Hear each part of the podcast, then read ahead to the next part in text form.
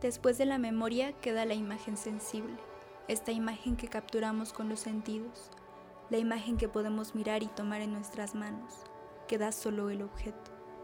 Después de la memoria queda la reinterpretación del acto fotográfico y la reconstrucción de la imagen como símbolo, signo y significante. Después de la memoria queda el estudio de la imagen bajo el contexto que habita, el medio y la apariencia, los datos duros que la conforman la luz, la sombra, el contraste, la materialidad táctil o visual. Después de la memoria queda el recuerdo de la acción y el esbozo de las mil posibilidades que pudieron ser y ahora son una eterna ficción.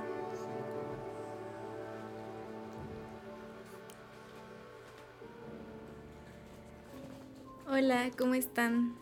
Bienvenidas, bienvenidos a un capítulo más de Cartograma Fotográfico. Nosotros somos Ángel y Shanat y hoy estaremos platicando con ustedes eh, en el tercer capítulo de este podcast sobre la fotografía después de la memoria.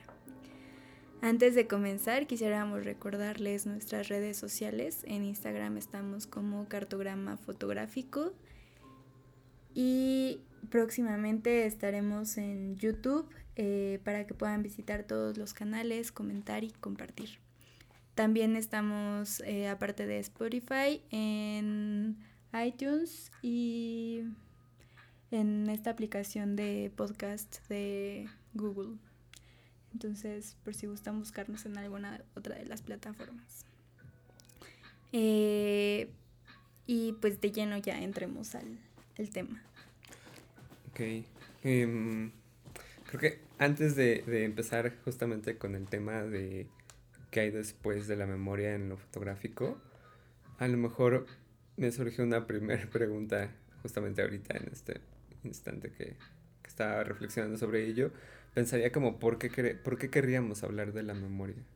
Mm. Eh, creo que creo que todo el tiempo estamos hablando de ella o discutiendo alrededor de ella de forma súper coloquial o a lo mejor la ponemos ponemos el concepto de memoria como muy en como un concepto concepto activo dentro de nuestros proyectos no pero lo y, y bueno esa flexibilidad que tiene el concepto creo que es justamente algo que nos permea por completo todo el tiempo, ¿no? Entonces, Ahorita que, que pensaba justamente en el tema, me surgía un poco también la pregunta, ¿por qué querríamos hablar de ello?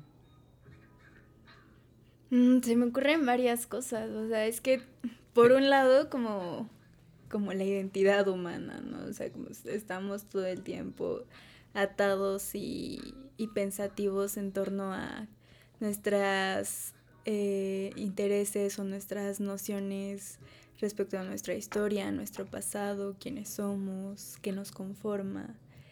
Y por el otro lado pensaría también en, el origen de la fotografía, como este, este recipiente que, que ha contenido en toda su historia eh, la capacidad de representar de manera más fiel el pasado y entonces ante ello hemos eh, colocado también esa identidad de memoria. Sin embargo, me parece que también el discurso y, la manera en que lo platicamos puede trascender incluso más allá de la memoria y, es un poco la intención de este capítulo, ¿no?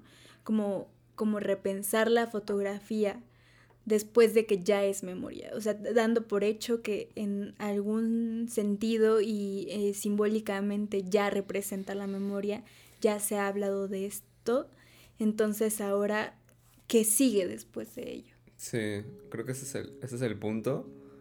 Eh, preguntarnos y indagar y respondernos eh, qué es lo que sigue después de la memoria en el sentido activo, ¿no? Y creo que ese ser activo implica no solamente la práctica, por ejemplo, llevar a la práctica esa respuesta ya en el plano de la fotografía, sino que también incluso en la reflexión, ¿no? Creo que eventualmente, porque creo que algo que, es, es, algo muy cierto es que pues nunca vamos a dejar de mirar, o sea, tú y yo ahorita que estamos platicando sobre esto, o sea, no, no, nunca vamos a dejar de mirar la fotografía desde este, este gesto de memoria y de historia y, con todas sus, sus, implicaciones emocionales y sentimentales.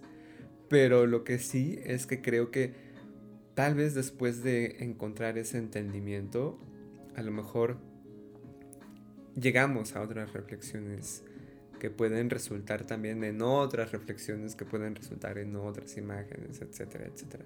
Entonces, algo que, me parece interesante eh, respecto a, cuestionarnos sobre la memoria es precisamente dos cuestiones, ¿no?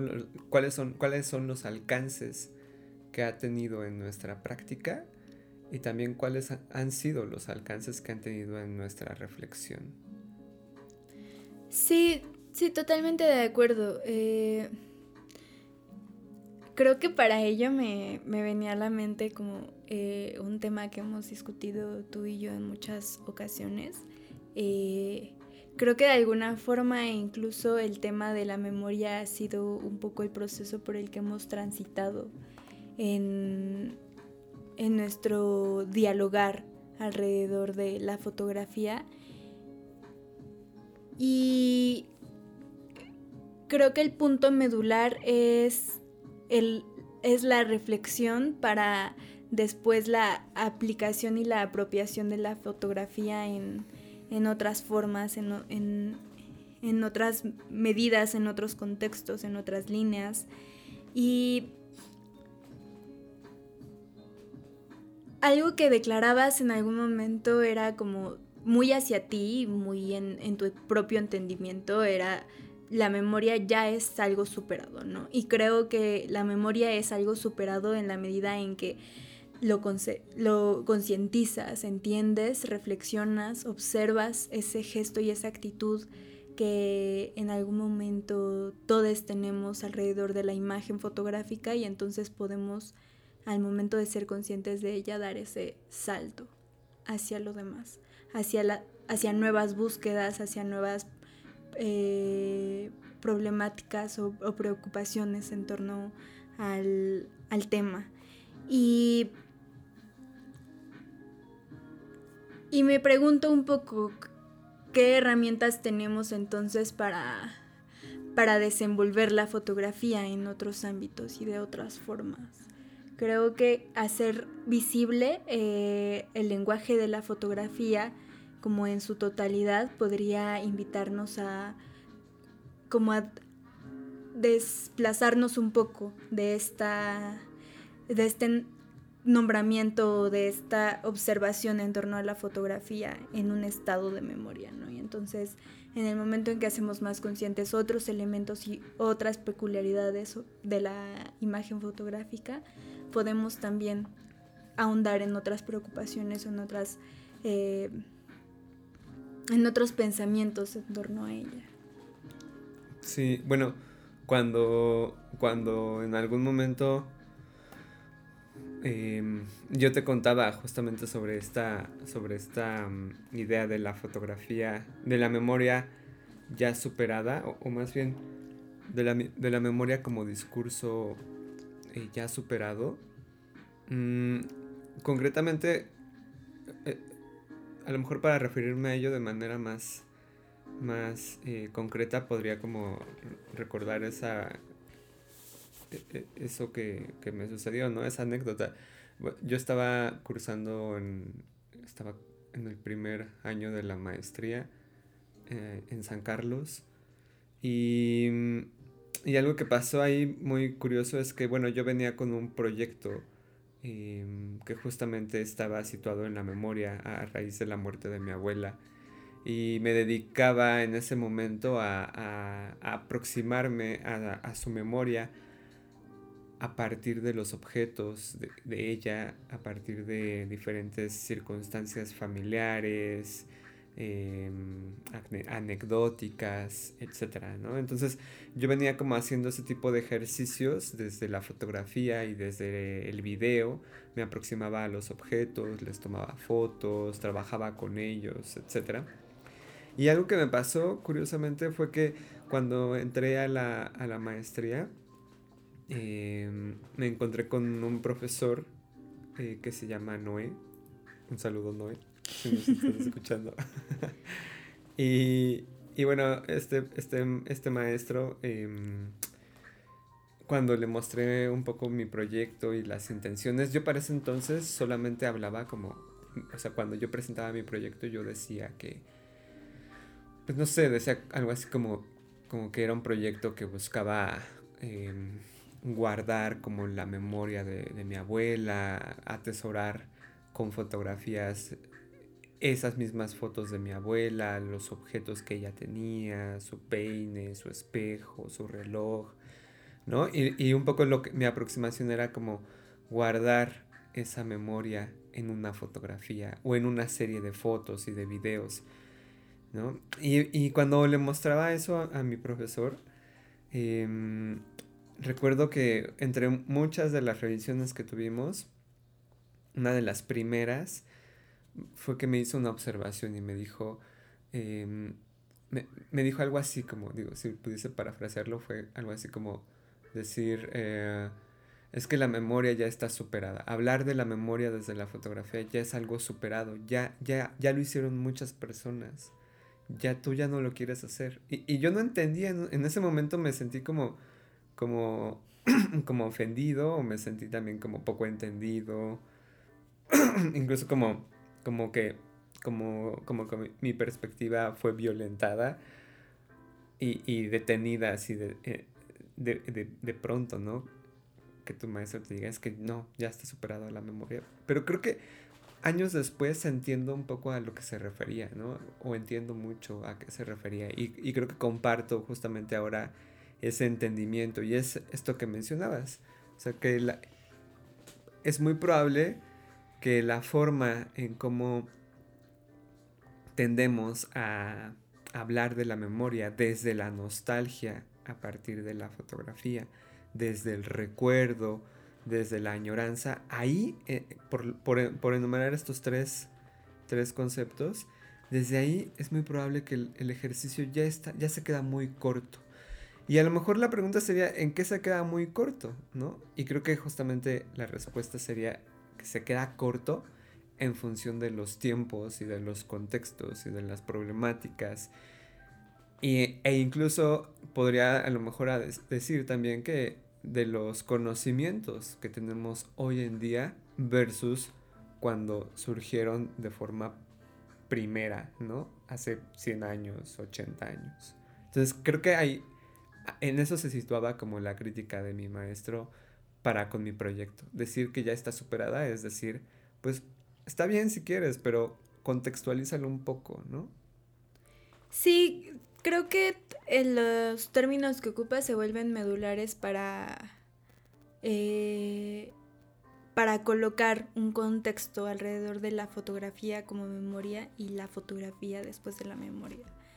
Creo que el, pensar no desde la nostalgia, sino desde la activación de la fotografía, pensar eh, a la imagen no desde el recuerdo, sino desde la lecturabilidad, desde la representación, desde la forma simbólica, nos va a permitir saltarnos un poco de, entre escalones y romper un poco con, el discurso eh, de memoria. Y, piensa un poco ahí, nada más me gustaría agregar un ejemplo súper sencillo. O sea, cuando se habla de la memoria desde el recuerdo y la foto de la abuela y lo que me puede significar, es muy diferente hablar de esa memoria que hablar, por ejemplo, de, esa, de una memoria similar pero contextualizada. Por ejemplo, hablar de desaparecidos en México, ¿no? Es un contexto mucho más eh, doloroso, contextual. Crudo. Crudo y, y verás que por, que por ende se vuelve una postura ya no solamente de añoranza y de, y de y de tristeza o de nostalgia, sino que incluso se puede volver una posición política, ¿no? Tener un proyecto que hable de desaparecidos o de violencia en el Estado de México o hacia las mujeres y, de, como personajes o individuos pueden justamente ser desaparecidos en función de una cuestión contextual del lugar en donde habitas, ahí puede ser justamente mucho más eh, potente un discurso fotográfico y no que se quede como en este tipo de, en este otro tipo de imágenes que mencionaba, ¿no? Sí, totalmente de acuerdo. Y justo en esa, en esa aclaración también entra como esa aproximación, o sea, todos entendemos la fotografía y nuestros propios archivos y no estamos ni juzgando que se lean de esa forma, ni que nos aproximemos de esas, eh, con ese interés o intención hacia nuestras propias historias, sino más bien es qué discursos podemos establecer alrededor de la imagen, ¿no? De, del quehacer fotográfico, más allá del gesto o el acto de levantar la cámara y tirar una foto a nuestra familia, ¿no? O sea, hacia dónde podemos discurrir en torno a, a la imagen y creo que eh, en ese tono podríamos considerar que la imagen es por sí misma una experiencia y es un vehículo de experiencias y entonces el entender que podemos detonar ciertas expresiones o ciertos diálogos en torno a la imagen me parece eh, un primer momento para retomar el después de la foto, después de la memoria, ¿no? Eh, leerla ya no como un gesto pasado, sino como un gesto presente un gesto que dialoga en, el ahora con y que alcanza como otros contextos y otros niveles, eh, me parece importante en, primer punto. Y también, o sea, antes de, antes de ese hacer, creo que también es importante identificar lo que no te permite hacer. O sea, que por más que quieras, a lo mejor hay conocimientos o hay eh, pensamientos que de alguna forma son paradigmas que te están que te están jalando un poco hacia el otro lado, ¿no? Y, lo digo completamente por, pues por, por, mi, por mi experiencia en función de diferentes momentos y cómo en algún, en algún momento justamente me, preguntaba, es que cómo lo hago, ¿no? Es que cómo me separo de ese, de esa, de esa forma de leer la memoria dentro de la imagen. Y creo que mucho tiene que ver justamente por, Mm, por conocimientos o por referentes que se anclan demasiado en nosotros y nos, no nos permiten como ese avance, ¿no? O sea, pienso un poco como regresar demasiado o regresar todo el tiempo eh, eh, a, referentes a lo mejor como, como Hansel Adams o como, o como eh, Bresson no, no, no, no porque no sean importantes, sino más bien porque probablemente están formando, consciente o inconscientemente, nos están formando nuestra manera de leer o de entender la memoria o de entender un pasado. Y creo que es importante identificar hasta dónde llegan esas lecturas o hasta dónde llegan esos referentes y quiénes son los, los que le sucedieron, ¿no? Sí, totalmente de acuerdo. Y, justo en ese entendido eh, me parece ya... Eh, me parece importante porque esa misma idea de construir discursos y diálogos también atiende a preocupaciones y a momentos de la fotografía. Eh, sin más pensaba un poco en, en esto del instante decisivo de Cartier-Bresson y y, pienso un poco alrededor de esta forma de entender la fotografía y me parece que en su momento atendió a, una concepción de la imagen, a una experimentación y a una experiencia con el quehacer fotográfico y lo que me parecería un poco eh, contradictorio sería que tantos años después sigamos queriendo emular esas búsquedas o esas preocupaciones, ¿no? Y, además que les agreguemos como un significado simbólico más allá del que de la lectura que me parece la más evidente o inmediata, pensando un poco alrededor de ello. Eh, al instante decisivo se le ha agregado un aura como de eh, magistralidad al momento de encontrar el momento perfecto, de levantar la cámara y saber en qué momento dar el disparo. Como una alineación. Exacto, como los astros están en, en, tu favor y entonces encuentras como ese punto de perfección. Cuando en realidad si ves las tiras de, de pruebas de Cartier-Bresson, en realidad eran tiras. Las hojas de contacto, perdón, sí.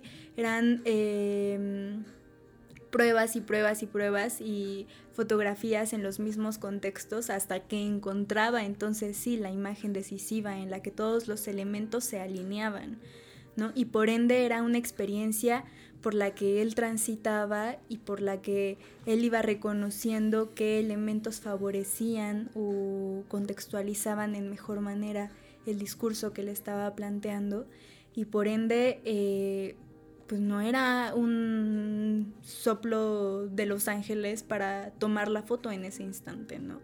Entonces más bien eh, lo que podemos leer del instante decisivo en, en un momento como, como, más claro es la elección de, las, de los elementos, la cura, curaduría de, de, las formas que están en, en la imagen para proyectar ese discurso o ese diálogo. Y entonces...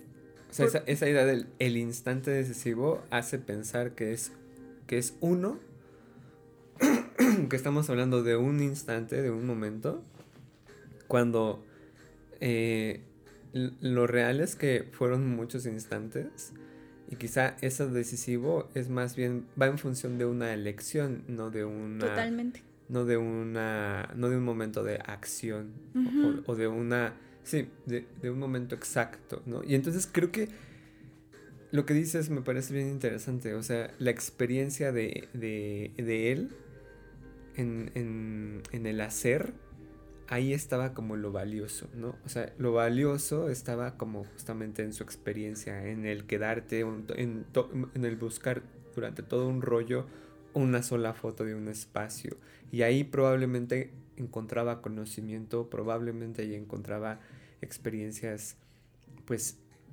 incluso a lo mejor hasta complejas a partir de, no sé, cuestiones técnicas, etc. Pero, pero creo que el ejercicio era más bien ese, no, no, el, no la captura, ¿no? Y creo que como lo dices, eventualmente se ha entendido lo contrario, ¿no? Sí, porque deja de, de lado la idea de lo fortuito, de lo aleatorio y de la suerte. Más bien es una búsqueda y es una insistencia en, en el eh, hacer imágenes, en el, mm, en el desarrollar un, una forma de, de relación con el quehacer fotográfico y con el componer constantemente. Componer tanto en la experiencia, en la mirada y en la imagen al final, ¿no? O sea, es, es una insistencia permanente. Y, y, creo que, o sea, eventualmente, em, lo que mencionabas, ¿para qué querríamos nosotros seguir haciendo eso que hizo él, ¿no? A lo mejor, digo, a lo mejor e-, ese interesa sería interesante cuestionárnoslo, sería interesante incluso a lo mejor ponerlo a la práctica, no sé, a lo mejor salen conocimientos distintos, nuevos. Probablemente por ser una experiencia, probablemente vamos a tener eh, un, aprendizaje. pero creo que es interesante como ponerlo en contexto, no sé, eh, eh, una pregunta interesante sería esa, ¿no? ¿Cómo recontextualizas? ¿Cómo reconstruyes? ¿Cómo te reapropias? Si es que es si es de tu gusto la, la idea o la forma del instante decisivo, ¿cómo, ¿cómo, la reaprendemos? ¿no? Y además en un contexto distinto, en, en, una, en un momento eh, ultra distinto para la fotografía principalmente, ¿no? Y desde nuestro contexto, en una ciudad que se mueve todo el tiempo, en pandemia, o sea, en mil cosas. Sí, porque la idea romántica de salir con la fotografía y a ver qué va a salir como en, este tono del instante decisivo, pues se volvería mera imitación. Y en ese sentido me parece importante como el reconocer el, la fotografía y sus elementos más allá de, la memoria y de lo fortuito, para que justo a partir de esos elementos y de ese reconocimiento, de esa práctica y de ese entendimiento entre tú y las imágenes fotográficas, y no solamente eso, sino también con la labor de tomar fotografías, pues vayas generando y construyendo un, un lenguaje propio o un discurso personal en torno a, a ella. Ahora, creo que e, ese, ese lenguaje propio, em, definitivamente hay muchos caminos o muchas perspectivas para desarrollarlo. Pero creo que por sí misma la fotografía va generando también sus propios caminos y sus propios lenguajes, ¿no? Por ejemplo, la idea de la, la idea de la categoría ya en sí establece un, una forma de, segmentar la misma imagen. Pero pensaba un poco como la misma fotografía con el paso del tiempo.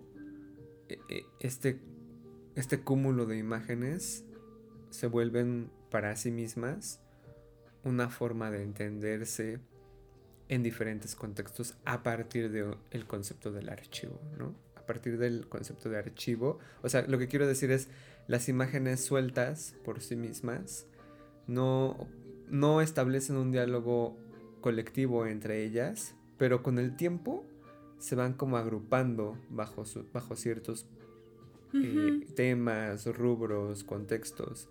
Y creo que eventualmente con el paso del tiempo se van situando en precisamente la categoría o el concepto de archivo, ¿no?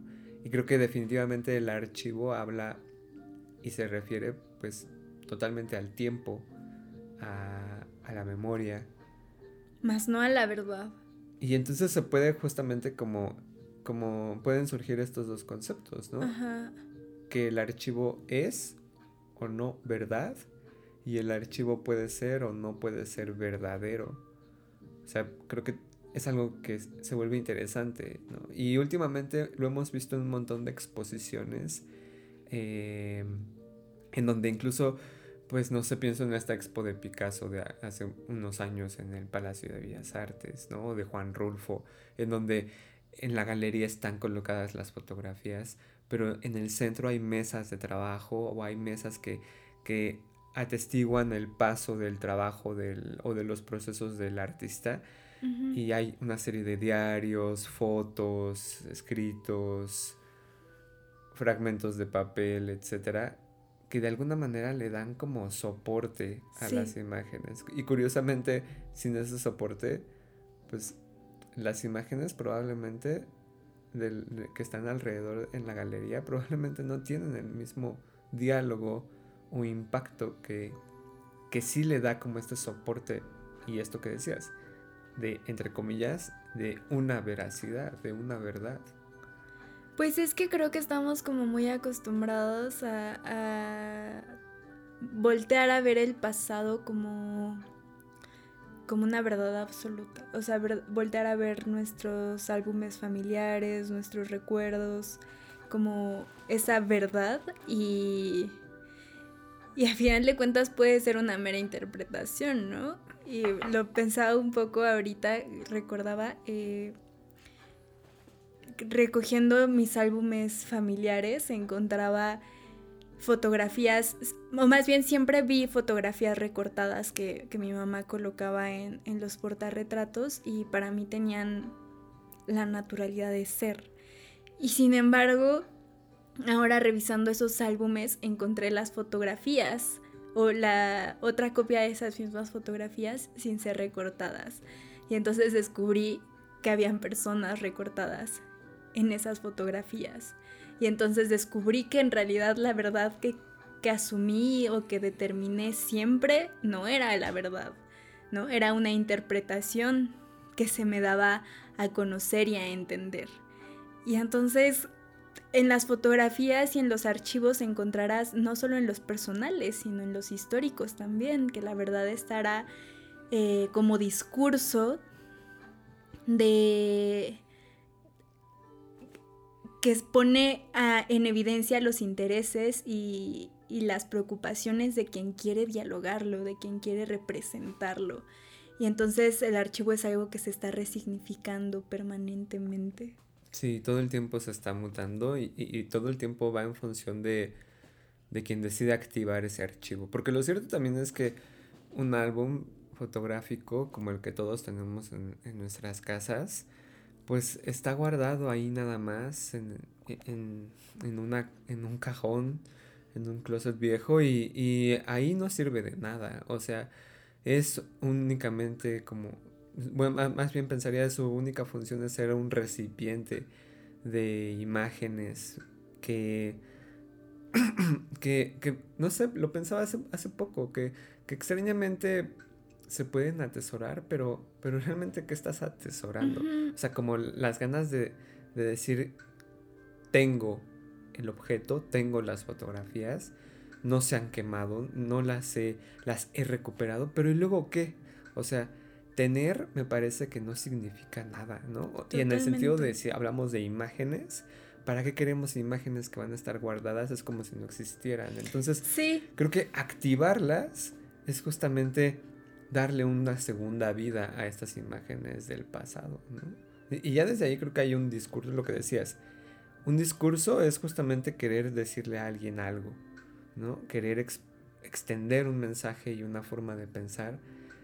Eh, y bueno, sobre esto que estamos hablando a partir de las fotografías que, que tomamos o recuperamos. Y en ese sentido, pues, ¿qué función tienen los álbumes en nuestra, en nuestra vida. Es que si te das cuenta, una imagen que no es activada no tiene ninguna función ni ningún sentido. Y me hacía recordar, hace poco escuchaba a una persona que hablaba sobre la fotografía como un recurso de memoria, como ante eh, una dificultad para recordar o para anclar eh, sus recuerdos de una forma precisa, entonces tomaba las fotografías como, como un gesto de recuerdo y, o como, como esa ancla. Y al final pensaba y decía, bueno, pero realmente cuántas veces vas a visitar esas fotografías con esta con este entendimiento, ¿no? O sea, todo el tiempo nos la pasamos tomando fotografías y cuántas de ellas revisitamos o o volvemos parte de nuestra cotidianidad justo como un ancla de memoria. En realidad se vuelven objetos de resguardo, ¿no? Y ahora más con la fotografía digital, en realidad ni las imprimimos, las guardamos y cuántas veces vas a querer regresar a, esas imágenes, ¿no? Cuando, cuando, o sea, todo el tiempo estamos viendo imágenes, ya te saturas de pronto, ¿no? Ya no quieres como regresar a ellas. Eh, de manera constante siquiera. Entonces... Me acuerdo de, de, de, la, de la novela de Cien años de soledad, cuando en Macondo les llega la peste del insomnio y no pueden dormir durante días y conforme va pasando el tiempo van perdiendo la memoria y por lo tanto a los objetos los tienen que etiquetar. Pero no recuerdo si los tienen que etiquetar, los etiquetaban con fotos o, los, o les escribían. Pero justamente como, y, lo asociaba también a la par con la película esta de Christopher Nolan, en donde la foto sirve como, e, eso, la foto sirve, la foto tiene una, una forma de, sí de utilidad, pero también de ser activa para poder extender el lenguaje que comunica. Entonces, creo que, que, que esa forma de de revisar como no solamente lo que entendemos al momento de hacer la foto, que creo que es un, tema que no hemos hablado ahorita tanto. Sí, no. Eh, pero no solamente eso, conjeturar como el mensaje a partir de sí, de, el momento en el que hacemos la foto, pero también a partir del momento en el que las fotos ya están hechas y probablemente podamos estar como generando otro discurso a partir de, de ese material que ya está ahí, ¿no? Eh, esa parte me parece bien interesante. Em, y, recuerdo o me hace pensar también como al mismo tiempo en, en cómo cambia, o, como, no sé tú cómo lo has visto, cómo, cómo ha cambiado o cómo podría cambiar tu perspectiva ahora que decías como qué es lo que está como en el campo de la memoria y cuáles son como los conceptos que a lo mejor no estamos viendo, cuáles son los conceptos que a lo mejor tú no estabas viendo y, y que ahora ya los y que ahora los has visto por diferentes razones, no sé. Y, y, y cómo lo cómo podrías como asociar esto. O sea, creo que en un principio y un poco también como contextualizando mi aproximación o mi mirar hacia la fotografía como memoria, eh, justo yo también tenía un proyecto similar eh, al de Ángel. Sin embargo, a mí lo que me preocupaba era como la idea de no perder la esencia de, de mi madre, eh, al saber que estaba enferma y que en algún momento podía eh, fallecer, como el tratar de recuperar lo máximo de su memoria, de su recuerdo, de su presencia y contenerlo. Y en ese sentido para mí fue importante y valioso observar que yo me, yo me agarraba o me hacía demasiado hacia la fotografía como el elemento principal de recuerdo o de contención de memoria. Y sin embargo, viendo hacia, hacia atrás ese proyecto, me di cuenta de que en realidad lo importante ya no fueron las fotografías, sino lo que desencadenaron, lo, eh, desencadenó el proceso fotográfico. Y entonces en algún momento eh, inicié metiendo sus fotografías en agua, eh, con sus flores favoritas y haciendo como mezcolanzas y como consecuencia me di cuenta de que lo importante no era lo que estaba haciendo con las fotografías, ni las fotografías mismas que estaba tomando sino que lo fundamental era el acto, el accionar en torno a ese archivo. Y entonces me he dado cuenta de que la fotografía, y ahí a lo mejor un poco como retomando esto que, no hemos platicado, la fotografía en todo momento es una acción que se está eh, detonando desde el hacer y desde la, aproximación a las imágenes. Y entonces como entender ese, esa acción y esos gestos que estaban se estaban propiciando alrededor de la fotografía, lo que me permitió en realidad fue eh, proponer tal cual la acción misma de preparar un té, una esencia. Y entonces mezclaba elementos simbólicos dentro de los cuales la fotografía era parte importante y en una forma mágica y asociativa, en realidad ese té de gardenias tenía muchos más elementos y muchos más significados en el que yo podía beber la esencia y el recuerdo de, de mi madre. Y... Y creo que ese punto se vuelve bien interesante cuando empiezas a trabajar y a relacionar el medio con diferentes elementos, como los que acabas de decir, como los simbólicos, como los, los que te pueden llevar de pensar que sí, es un lápiz, pero a lo mejor también puedo, puedo dotarle de otro símbolo a partir de una acción, a partir de una forma, a partir incluso de, de, fragmentarlo, ¿no? y cuáles son sus implicaciones que pueden estar como conjeturándose entre sí. Totalmente, y es que es como una parte de, de estar jugando y repensando con la imagen y, y, no pensar a los objetos o a los elementos que, que retratamos con el significado inmediato de, de, los mismos objetos, ¿no? Y en ese sentido pensaba un poco en las fotografías de estas series de Mapplethorpe sobre, sobre eh, naturalezas, flowers, exacto, con flores, jarrones y luces. Y en lo más evidente era como algo, o la lectura inmediata más bien podría ser como lo ornamental y los colores y los juegos de luces. Pero en realidad Mapplethorpe tenía una, un discurso mucho más eh, sobre la sexualidad y la sensualidad y el cuerpo. Y entonces el leerlo y aproximarte a ese proyecto desde ese discurso rompe un poco con... Cambia nuestra lectura. Exacto, sí, sí, sí, rompe con, con la apreciación de primer momento y entonces puedes comprender otras sensaciones o reinterpretar esas sensaciones que emergen de las entradas de luz a partir de a través de cortinas o de que en realidad algunas flores son más violentas o más eh, fuertes que otras y entonces como vas leyendo esos elementos pueden eh, desencadenar otros diálogos.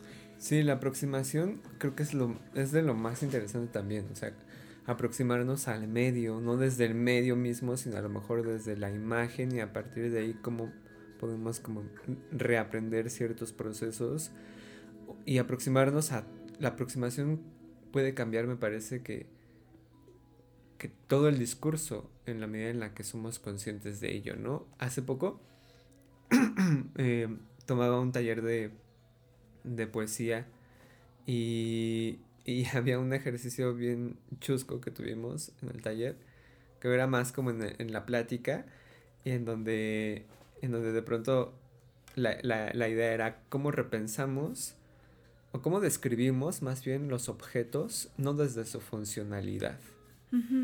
Y entonces eran como rápido, hay que pensar rápido, ¿no? Y, un, y un, ejemplo podría ser como zapato, describe, el, describe un zapato sin, sin describir su funcionalidad o sin, sin, que tu descripción parta de, de, su, de su constitución funcional y visual como objeto.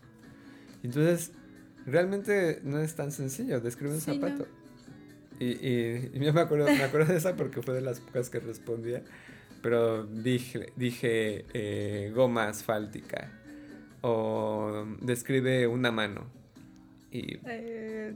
títere del brazo ¿no? Entonces, como jugar esas figuras, sí, exacto. Construir esas figuras nos permiten extender nuestro lenguaje.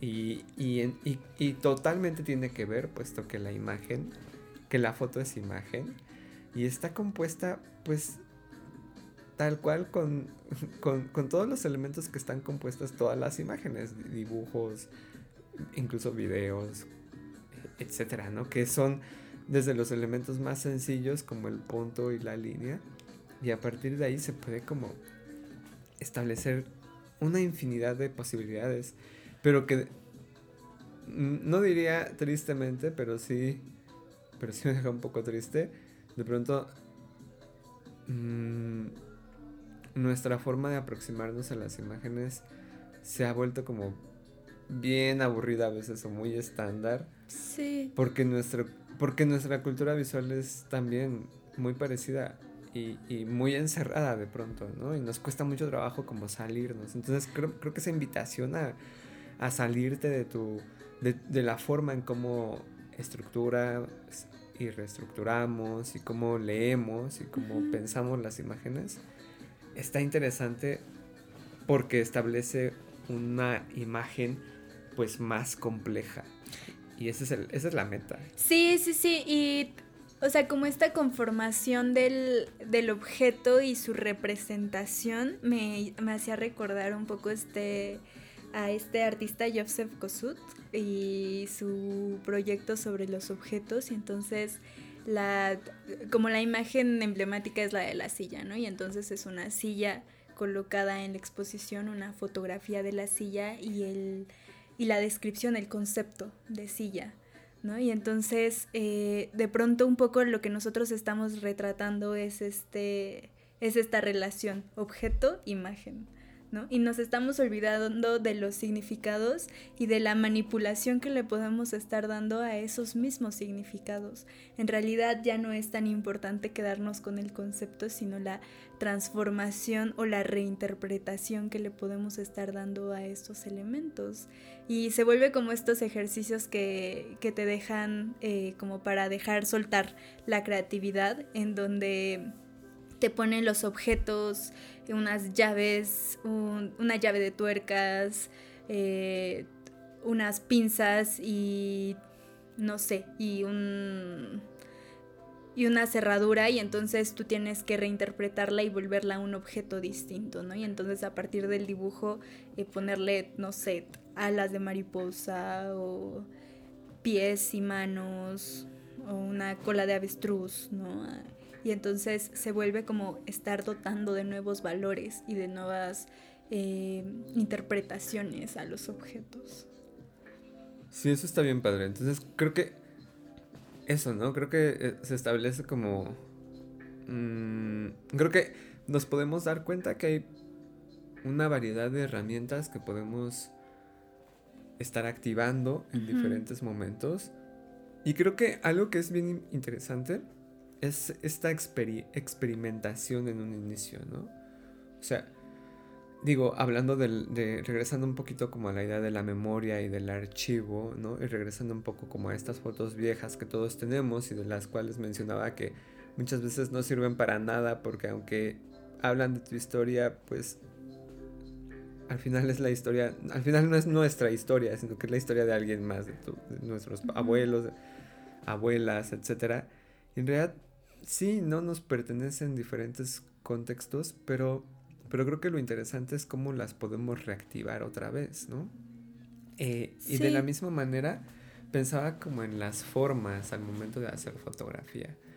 Eh, hablábamos un poco sobre, sobre cómo también hay memorias hay memoria muscular o hay memoria de procesos, eh, de procesos prácticos o incluso procesos reflexivos, que todo el tiempo los estamos repitiendo, ¿no? De, de, formas inconscientes. Pues incluso el tomar fotografías se vuelve una suerte de memoria de pronto, ¿no? Porque en la medida en que entendemos y aprendemos el proceso de tomar una fotografía, en realidad ya no estamos pensando en el, en el dial de tiempo, en el dial de ISO, en realidad ya estamos eh, automatizando esos mecanismos al, para tomar la fotografía, ¿no? Entonces, incluso desde ese momento ya hay una memoria táctil, ya hay una memoria muscular que te está llevando hacia esos mismos eh, elementos e incluso pasa, ¿no? Cuando tomas una cámara distinta, pues obviamente tu memoria no está tu memoria muscular no está eh, estructurada para ese objeto y, cuesta trabajo apropiarte del objeto para, para reconocerlo y hacerlo propio. Y en esa memoria pensaba incluso cuántas veces nosotros no nos hemos repetido ya haciendo fotografías. O sea, cuántas veces no en esa memoria inconsciente y, y tan tan fuerte, tan presente, ¿cuántas veces no nos hemos repetido tomando la misma foto 15 veces, 100 veces, ¿no? Y, y creo que, digo, hacia donde quiero ir es, es hacia, hacia preguntarnos qué variante, qué, varia, qué, qué variables podemos encontrar que se pueden ajustar. O sea, hablando desde la, desde desde, desde, la cuestión técnica a lo mejor, o, o trayendo la cuestión técnica a la reflexión, ¿qué variantes podemos encontrar en nuestros procesos que quizás si los, si los giramos un poquito hacia la derecha, un poquito hacia la izquierda, podríamos obtener diferentes resultados, ¿no? Y, y pienso un poco en mí y pienso como cuando, cuando digo y quiero, ah, voy a salir a tomar fotos, como es probablemente casi siempre en el mismo horario o en la misma ventana de horario, ¿no? Con la misma, eh, en el mismo lugar, en la misma calle, en el mismo recorrido, eh, buscando el mismo retrato. Entonces, si lo hacemos un poquito consciente, eh, ¿cuánto es de eso moldeable, cuánto, cuánto podemos cambiarlo, ¿no? Y si, y si se puede cambiar, pues entonces probablemente tendremos resultados distintos. Pero creo que... totalmente de acuerdo. Creo que eso es a partir de, de la experimentación. Y, y, ahí me gustaría como señalar dos puntos, que por un lado los resultados que pudiese obtener serían justamente eso, un resultado de experimentación y que sería bien interesante como hacer de forma consciente, inconsciente, divertida, etcétera, pero que probablemente también en algún momento necesite repensar, reflexionar sobre esos resultados para después, posteriormente, ahora sí encauzarlos quizá en un proyecto, quizá en, un, en una serie de fotos como mucho más conscientes de todas esas variables, que tenga a lo mejor una, un motivo o un propósito. Y no solamente, creo que ese es el punto, creo que existe el propósito de la experimentación y creo que en otro momento puede existir un propósito que ya no sea la experimentación, sino que sea un, un propósito mucho más armado y mucho más consciente, sin tanto a la suerte. Sí, creo que eso es importante. Eh, la experimentación no construye diálogos porque no es consciente o no es plenamente consciente. La a experimentación. Entre los que experimentan. pero pues en hacia dónde, ¿no? o sea, que sin orden, sin sentido, ajá, por ser. ¿no? Y, está bien tener esa libertad o esa soltura hay para festivales hasta de fotografía experimental. Entonces, de qué es posible, es posible. Y yo no niego esa posibilidad, o sea, porque incluso le estamos planteando aquí como, como un gesto que hay que activar, ¿no? El de la experimentación. Sin embargo, me parece que cuando ya hablas de tu fotografía como un dial, como un proceso, como una propuesta, me parece importante que haya un diálogo que exprese una posición, que te coloque en una circunstancia. Y, eso no solo viene de la experimentación, sino de la concientización de los, de los gestos, de los actos y del repensarlos hacia un fin, hacia eh, con un sentido, sino estrictamente como, como lineal, que sí tenga un sentido eh, tenga un objetivo. Discursivo, sí, sí, sí. Mm, sensible incluso. Político, crítico, no sé. Sí, es que es eso, político y crítico. O sea, creo que creo que es bien importante que nuestras imágenes, y eso lo digo desde, desde mí, muchas veces me, me interesa que, que, los contenidos sean totalmente sean críticos, políticos. O sea, es inevitable, creo que es inevitable que nuestras imágenes no tengan una construcción política.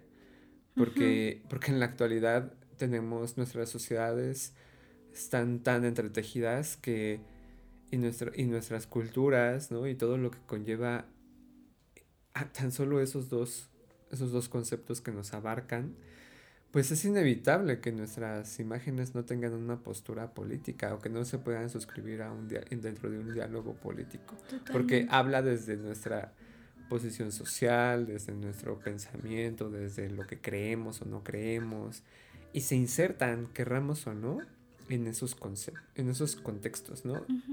Entonces creo que, creo que si lo hacemos, si, si lo podemos ver, entonces podemos jugar dentro de esos, eh, dentro de esos eh, carriles y podemos desembocar imágenes pues mucho más complejas que se vuelvan también mucho más incisivas y que incomoden. Y creo que eso es como lo más interesante, cuando las imágenes incomodan por sí mismas, cuando las imágenes se vuelven poderosas por, por el simple hecho de ser y estar ahí bajo el armado y la estructura y la conciencia de quien, de quien lo, lo, lo, termina exponiendo. Sí, ¿no? pensaría solamente en la palabra incómoda.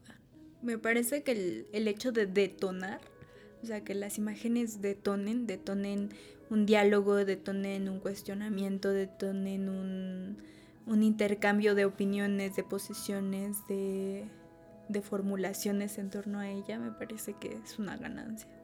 Sí, totalmente. Y, y creo que y, eso, nunca vamos a dejar de sentir eh, emoción por alguna imagen. Y creo que lo más interesante es cuando, cuando la imagen puede ser tan redonda que puede hablar, decir, ser, estar. Significar. Y significar todo al mismo tiempo. Y, parece, parece interesante, ¿no? Sí, totalmente de acuerdo. Eh, y, bueno, también, o sea, digo, nos desviamos un poco del punto, pero creo que también esa, esa memoria eh, muscular y esa memoria que está incluso en el momento de hacer la fotografía, en la práctica, también está como también está muy presente incluso como en las cámaras que ocupamos, ¿no? Y en los momentos que... O sea, ya, ya hablaba justamente de los momentos y de incluso como yo cuando salgo a tomar fotos me he dado cuenta que siempre es en la misma hora y, etcétera.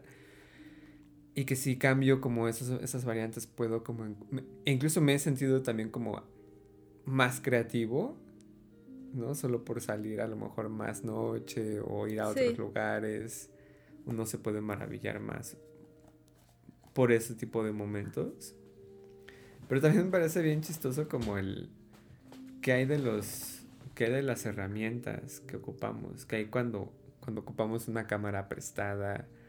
Cuando, por ejemplo, nosotros compartimos nuestras cámaras, pero, pero sabemos que una hay unas que son mías y hay otras que son tuyas. Y cuando ocupamos las que no son de nosotros, aunque sí son de nosotros, se siente diferente ocupar esa, esa cámara, ¿no? Sí, sí, sí, totalmente. Pues es que tiene que ver con tal cual con una idea de apropiación del objeto y, y de un entendimiento pleno con ese mismo objeto. O sea, tan siquiera, o sea, yo sé que me siento muy cómoda tomando fotografías con la mamilla 645 y sin embargo no me atrevo a, usar la 67 porque es más robusta y entonces no me apropio de ella, ¿no? Más que el significado de si es tuya o si, o si no lo es, es como cuesta trabajo encontrar comodidad en un objeto en el que no, como, que no hay una plena aproximación u obtención, no, sé. Es, es, difícil. Y pasa con, y pasa con todo, o sea, porque también pensaba también como en, de pronto en los, en, en los lápices que tienes, los colores. y, y de pronto también sí, yo he sentido como como un e, ese, ese dejo de pertenencia que está como ahí activado en el objeto. Y me parece curioso que y, pensaba, ¿no? Como lo trasladaba como a la fotografía y, pensaría como esa pertenencia en donde la ubicamos en nuestros procesos. O sea, ¿qué nos pertenece al momento de hacer fotografías? Y, probablemente eso que nos pertenece por eso nos causa como tanta emotividad en el, en el contexto de la memoria. Y al mismo tiempo, cuando nos encontramos un material fotográfico que no nos pertenece, pues sé es X, ¿no? O, no, o nos cuesta más trabajo como acercarnos emotivamente a, a, ello. Y sin embargo pensaría como lo siguiente, o sea, es que nos pertenece y de qué nos apropiamos. O sea, porque los que, lo que nos pertenece es algo claro, es algo... Eh, es, es algo que ya está como en nuestros huesos, ¿no? Pero de lo que nos apropiamos, nos estamos apropiando permanentemente de, de todos los espacios, ¿no? incluso a veces me cuestiono mucho, estamos en un departamento rentado y sin embargo nos pertenece por ahora, ¿no? O sea, no, es nuestro en, en el sentido de eso, de cómo lo abrazas, de cómo lo personalizas, de cómo lo conformas y así con todos los objetos y con todas las acciones, las estás, te las estás apropiando, ¿no? Incluso pensaría en una forma a lo mejor súper eh, abrupta, incluso te estás apropiando de los rostros a los que les tomas fotografía, estás como tomando prestadas esas formas, esas acciones, eh, y esos gestos que pertenecen a otras personas, pero te los estás apropiando y los estás reinterpretando y los estás como eh, transformando en un, en un gesto propio en un diálogo propio. Y, y a lo mejor eso también es interesante, ¿no? O sea, cuánto tomas prestado y se vuelve tuyo también. Sí, eso está bueno. Eso está bueno. Em, porque siento que... Mm, bueno, pensaba dos cosas y por eso me quedé pensando. Porque, digo, en el ejemplo que decías, mm, pues a lo mejor a ti te pertenece la foto, ¿no? O sea, no le robaste el rostro a la persona, más bien hay un, hubo un gesto de abstracción de la realidad con, con esa... Pero, pero entiendo perfecto porque pensaba como en como en tu tía abuela, ¿no? Y que de pronto a, ella no le gusta que le tomen fotos. Sí. Porque, porque le está chupando el alma el diablo. Entonces, hay, hay, digo, es interesante el, diálogo que puede surgir alrededor de... Pero más allá lo que es tuyo y lo que no es tuyo, aunque es mi foto. Es tu rostro. Es mi cámara y entonces si yo te tomo foto, ¿cuál sería el problema? Pero sí es, sí es un, mm. tema, ¿no? Pues es que también creo que tiene que ver con o sea, creo que la apropiación no tiene que ver con tomarle a una fotografía a, a una persona, sino el discurso que construyes alrededor de esa fotografía. Y ahí es cuando realmente te la estás apropiando. ¿no? O sea, de la manera más simple, un ejemplo burdo es como eh, la persona está pensando si va a cruzar la calle y tú le tomas la fotografía con ese ceño fruncido y con eso, ese gesto y la reinterpretación que le puedas dar conformará otro contexto, porque se vuelve tuyo ese diálogo o ese discurso o ese giro que le des a la imagen. ¿no? entonces ahí es cuando, cuando, cuando tomas por tuyo ese, ese gesto para hablar de ti, en realidad, porque también esa es la otra, o sea, todo lo que hacemos está hablando de nosotros, ¿no? De, cómo percibimos, de cómo pensamos, de, de qué posiciones tenemos, de qué preocupaciones colocamos. Entonces, ya no es el gesto de la persona. Eso me recordaba un poco al libro que, mencionaba en el capítulo anterior, este libro de Jan Moore y John Berger, de, de modos de los modos de contar, en donde John Berger hablaba sobre la interpretación de las imágenes Jan Moore hablaba sobre el tomar las fotografías, ¿no? Y entonces él hablaba justo de eso, de que cuando tomaba fotografías de retrato, en realidad estaba, o sea, ya no era la persona la que eras en sí misma, sino él y cómo percibía a esa persona desde la mirilla, él como lo, lo que significaba la fotografía. Entonces, como que se, los personajes o los actantes alrededor de las fotografías se volvían parte de él o extensiones de él. Y eso, o sea, a lo mejor me parece interesante retomar un poco esa, ese planteamiento y decir, o sea, el cómo leemos al mundo entero, cómo leemos nuestro, nuestro exterior, es una extensión de nuestra mente, de, nuestra, de nuestro pensamiento, de nuestra conceptualización.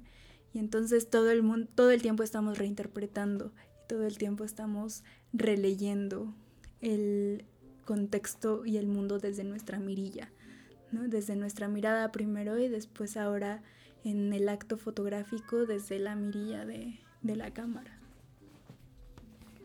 Así es.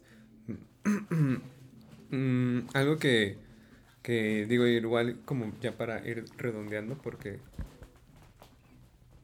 ya se nos está terminando el, tiempo otra vez. Pero, pero me gustaría como, como quizá terminar eh, a partir de, de, de, nuestras experiencias. de nuestras, eh, nuestras experiencias y de nuestros em, pues reflexiones que, que hemos tenido alrededor del, del mismo tema. Y, un poco para situar esta última parte, mm, pensé como, como en la relación que tengo con, el concepto de la memoria en este momento. Igual y, y, hacerte la misma pregunta, ¿no? Creo que el concepto de la memoria creo que tiene muchas implicaciones. Creo que eso, creo que tiene más implicaciones emotivas que concatenaciones reflexivas. Sí. Eh, y bueno, hablo desde la, desde lo coloquial del, concepto, ¿no? No desde la, la, reflexión. Entonces, eso en algún momento me ha, me ha alejado mucho como de, de, ver a la imagen desde la nostalgia, desde la memoria. Lo veo, pienso en la memoria como, como, como pensar en lo cursi. O sea, para mí hablar de la memoria es como una chick flick de Sandra Bullock. No, es algo que no quiero ver. No la quiero ver, no, la, no, no me interesa. Entonces, pero, pero al mismo tiempo, lo cierto es que, que, que he visto películas de Sandra Bullock. lo cierto es que he visto películas de Sandra Bullock y algunas también me parecen que están... Las volvería a ver algunas. Entonces, eso, ¿no? ¿Cuál es la relación que tenemos con la memoria en la actualidad? De mi parte, podría decir que eso, que no es un concepto que me emocione. Al contrario, últimamente me he vuelto como mucho más quejumbroso y grinch sobre el concepto de la memoria. Me aburre, me desespera, no lo soporto. Y, y, y, y, al mismo tiempo eso me ha hecho como querer encontrar otras formas de diálogo, ¿no? En muchos momentos, en muchos momentos me he terminado como yendo al diccionario para saber qué adjetivos se pueden eh, equiparar o acercar al concepto de la memoria, qué sinónimos pueden estar como activándose, que, que significan un poco lo mismo, pero no, no, no, igual. la forma. Ajá. Ajá. Porque, porque claro que, que sigo ahí, ¿no? Como me sigue interesando. Pero eso, creo que me interesa más bien como la, la, activación de ese concepto y lo que pueda surgir alrededor de, y no tanto eh, esta otra aproximación de la que mencionaba, que aparentemente tiene más connotaciones eh, de nostalgia, de añorancia, de desasosiego, de lo que quieras. Entonces, creo que, creo que eso es lo que podría decir de mi parte. También probablemente no por una pretensión. Eso, y eso me parece como interesante eh, subrayarlo. No hay un. No, no, no, no me desagrada el concepto ni lo que implica por una cuestión o por una pretensión de querer colocar un pensamiento mayor o superior a ese, sino que más bien lo acabo de decir justamente ahorita, ¿no? Que me interesa, en algunos momentos me interesa como encontrar un paralelismo y más bien lo que, lo que me, interesa, pues, es cómo darle vuelta a este concepto de memoria. Y ahí, pues, me he encontrado conceptos como justamente ahondar en el archivo, ahondar en, la desaparición y, lo que implica como justamente esos conceptos en este contexto, en el contexto de lo que vivimos ahora, em, e incluso como justamente hablar como sobre, sobre lo análogo y lo digital, es también como una forma de, de querer encontrar como otras respuestas y otras reflexiones y otras formas de indagar en el punto de la memoria, pero pues no desde la memoria como la hemos eh, habitado en diferentes momentos, sino más bien em, seguir como indagando y divagando, ¿no? Y dialogando, reflexionando y todos los res, ¿no? Resignificando, recontextualizando, etcétera. Eso es lo que me, ha interesado. Y creo que con eso lo dejaría, ¿no? Creo que hablar del archivo, que es como un proyecto que, tengo ahorita y que, he estado como trabajando en, en, estos últimos meses, me ha llenado justamente como esa, e, ese, ese interés por hablar del pasado, por hablar de una historia, etcétera y, y creo que lo, lo, más divertido del asunto me ha parecido, pues eso, resignificar, reflexionar con los mismos medios que es pues precisamente la fotografía. Mm, no sé, tú tendrías como algo, tendrías alguna relación interesante que te gustaría subrayar ah. que has tenido con pues es que ahorita que, que, lo que lo estabas platicando lo, lo pensaba y, y recuperaba un poco el, el momento anterior de, de la conversación en donde platicábamos esta cosa de la idea de lo superado. Y, y, la realidad es que a mí me ha generado conflicto un poco esta idea de la super, del superar la idea de la memoria. Y creo que en el no es algo que quieras hacer porque ya está superado, es un proceso también. Y creo que es algo con lo que tenemos que, que trabajar personalmente cuando queremos despegarnos o cuando entendemos que es posible despegarnos de esa idea de la memoria. ¿no? Y en esa idea del superarlo creo que son como procesos requieren tiempo y espacio. Y lo que a mí me pasó después de, de este proyecto fue que eh, se abrió una ventana de, de circunstancias que, que me han implicado un poco difícil el romper con esta eh, con este significado de memoria y de de afección hacia hacia la fotografía como memoria. Y entonces voy a entender, más bien yo estoy en ese proceso de ir comprendiendo e ir como poniendo sobre la mesa el y luego qué más, o sea, si me significa, si me se motiva, si le tengo cariño y afecto, pero al momento de hacerla, ¿qué más quiero buscar? ¿No? Y entonces eh, en ese ir rompiendo con la memoria, a mí me ha servido el retomar la fotografía análoga como un gesto de tránsito, de movilidad y de trayecto, de exploración de la mirada, justo como, como un desapego al, gesto de, de generar acciones y de observar mi archivo, mi historia, mi fotografía pasada, ¿no? Y entonces, más bien como que estoy en un momento de reencuentro, me parece. Creo que todavía no podría decir en qué de qué forma estoy dialogando ahora con la fotografía, pero sí sé que estoy reflexionando y que más bien estoy consciente de no querer ir hacia esos patrones de nuevo. Sí, pues... Mm, es súper difícil. Pensaba en, pensaba en la idea de los remakes. Cómo, cómo la idea de un remake puede ser también como un gesto de memoria como de voltear al pasado y, y darte cuenta que, que este proyecto puede verse mejor y entonces rehacerlo para que luzca contextualizado, para que no luzca viejo, para que luzca nuevo. Y es, suena como un poco...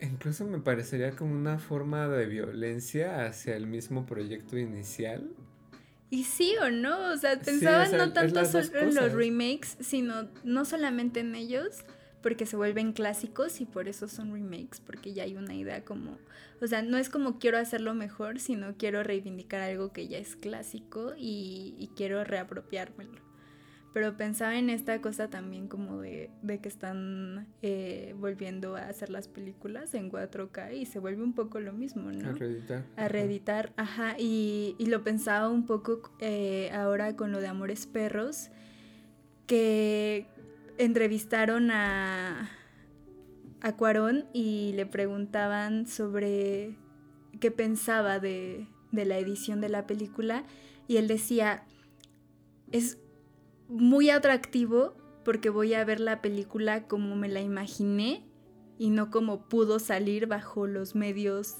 técnicos del momento, ¿no? Y entonces eso también me parece interesante, o sea, sí, eso está interesante. Hay una transformación ahí. Yo, pensé en, en Scorsese y en, en, en el, el, irlandés.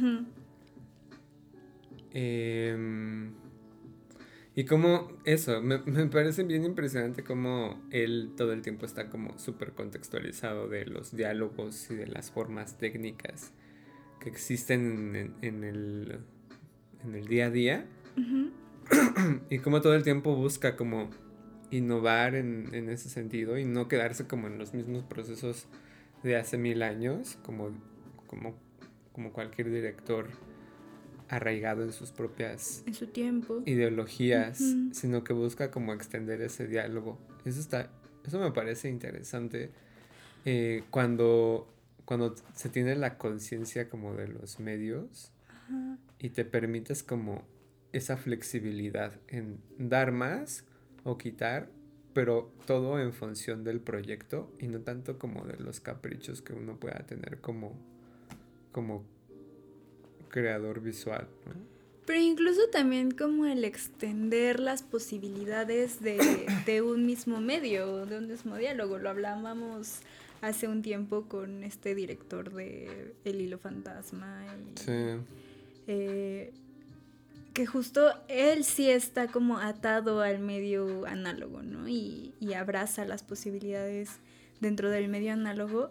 Y sin embargo, cómo, cómo lo permite eh, reivindicar, reasociar en, estos momentos me parece muy interesante, ¿no? Incluso pensaba un poco en cuando vemos el, el corto de Anima de Tom York y el cómo se reconoce ese medio, el medio análogo dentro de las grabaciones, en los tonos, en los colores que, que brinda a las imágenes y, y desde ahí también hay, no, ya no se vuelve como la nostalgia, ¿no? Ya no es como, ah, con el grano, ay, con los colores, ¿no? Más bien es como el color, la imagen. Eh, el formato, ¿no? Y entonces es otra forma de, de volver al medio, sin este... Eh, se me viene la palabra attachment, sin este sentir de, de nostalgia o de memoria. Pues creo que así hay un montón de medios que, que tienen como su, su, memoria histórica y que en, en, muchos momentos los ocupamos desde desde simplemente el querer tenerlos, el querer ocuparlos. Y en otros muchos momentos también está la posibilidad de usarlos de forma consciente para extender el diálogo todavía más, más, em, para extender un diálogo mucho más afinado, ¿no? pensaría como en esta moda que hubo hace unos años sobre comprar máquinas de escribir y la gente empezaba a, escribir, a hacer sus cartas y cosas así en máquina de escribir. Y, y, y ahí el punto, pues, hay, y, y, hay muchas lecturas como sobre ello, ¿no? Como, como la simple de si te gusta y tienes eh, la posibilidad de tener una, pues está bueno y ya. Y, y otras tantas que pueden a lo mejor ser críticas mucho más, mucho más punzantes, pero al final de cuentas creo que, digo, de lo que estamos hablando aquí es justamente de de los procesos reflexivos que establece ocupar uno u otro medio. Sí, es que incluso pensaría sobre este ejemplo de las máquinas, o sea, es un acto nostálgico y cuando a lo mejor lo reflexionas un poco y a lo mejor le pones como, como una experimentación o una forma distinta, como quitarle la A para que no funcione, a lo mejor ahí se vuelve otra cosa. Creativo. Se vuelve creativo, ajá, se vuelve propositivo y a lo mejor eso transforma también esa idea de nostalgia. Sí, está bueno. Bueno. Bueno, pues. Ya estamos. Creo que se nos terminó nuestro tiempo. Sí. Y pues nada. Em, se me había olvidado recordarles también nuestras redes sociales. Eh, en Instagram, eh, yo estoy como shan.ml y... Yo estoy como Ángel-Romero. Entonces también por si gustan seguirnos y conocer un poco más sobre nuestros, nuestros procesos y nuestro trabajo. Y... Y pues nada, creo que hasta aquí lo vamos a dejar el día de hoy. Nos da mucho gusto eh, platicar y estar con ustedes. Ojalá puedan, bueno, si les interese, si les interesa que puedan dejar, los invitamos a que nos puedan dejar algún comentario ahí en nuestras redes. Em, si les interesa que, no sé, que abordemos un tema en particular en torno a la imagen o a la fotografía. Digo, eventualmente, eh, o como punto medular, pues tenemos justamente la preocupación fotográfica. Pero como se han dado cuenta en estos tres episodios, pues todo el tiempo estamos como girando alrededor de no solamente la fotografía, sino también otros medios. Entonces, digo, creo que el, el medio que comprende a todos, pues es como justamente más bien los medios son los visuales. Y a partir de ahí podemos como dialogar, pues, de lo que nos parece Interesante. interesante. Sí, también pensar que cualquier medio, cualquier discurso visual, creativo, eh, aumenta un- una posibilidad de un diálogo hacia la imagen, ¿no? O sea, la fotografía no solo necesita nutrirse de fotografía. Creo que conocer y entender de otros medios también hará más interesantes los diálogos. Así es, eso está bueno. Sí. Bueno, pues se nos terminó nuestro tiempo. Cuídense mucho, les mandamos un gran saludo.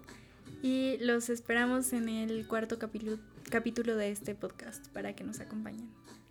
Bueno, que estén muy bien. Hasta luego. Nos bye. vemos, bye bye.